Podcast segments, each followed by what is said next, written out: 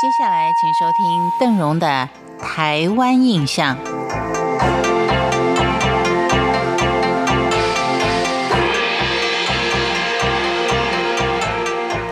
如果我们现在对于没有到过金马战地服役的官兵，或者呢是根本不用服役的女孩子来说，战地军事管理好像都只是一个模模糊糊的印象，看到的、听到的，可能都是别人的转述，自己很少有能够亲身经历的。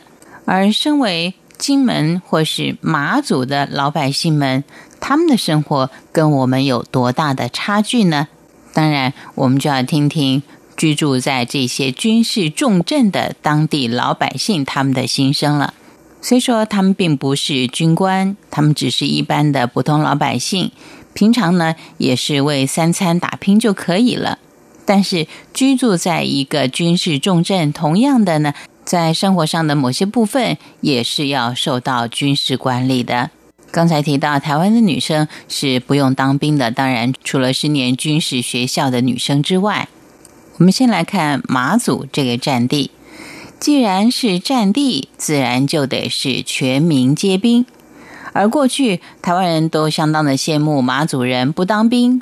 但是您却不了解，马祖人十八到四十五岁的男女，其实都要加入民防队，接受就如同军营般严格的训练。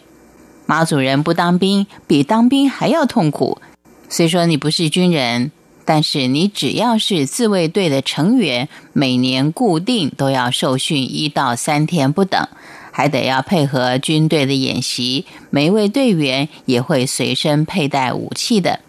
像学校属于机关自卫队，男老师每人一支是七九步枪，女老师是卡宾枪。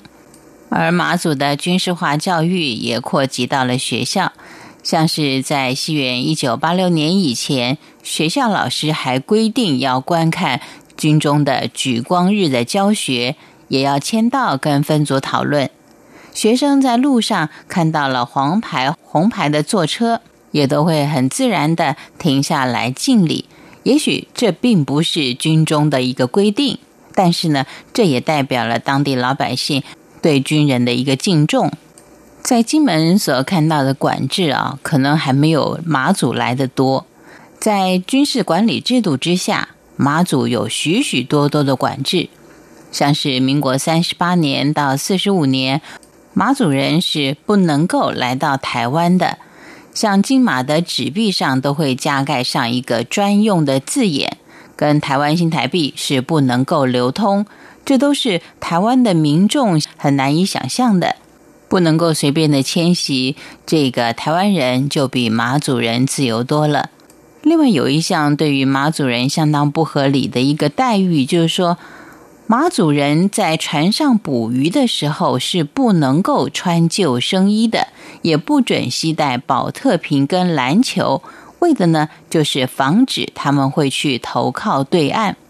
而且到了傍晚五点，所有的渔船都得返航，只要超过五分钟，很可能就会遭受到渔获被没收，或是一个星期都不能出港的一个处罚。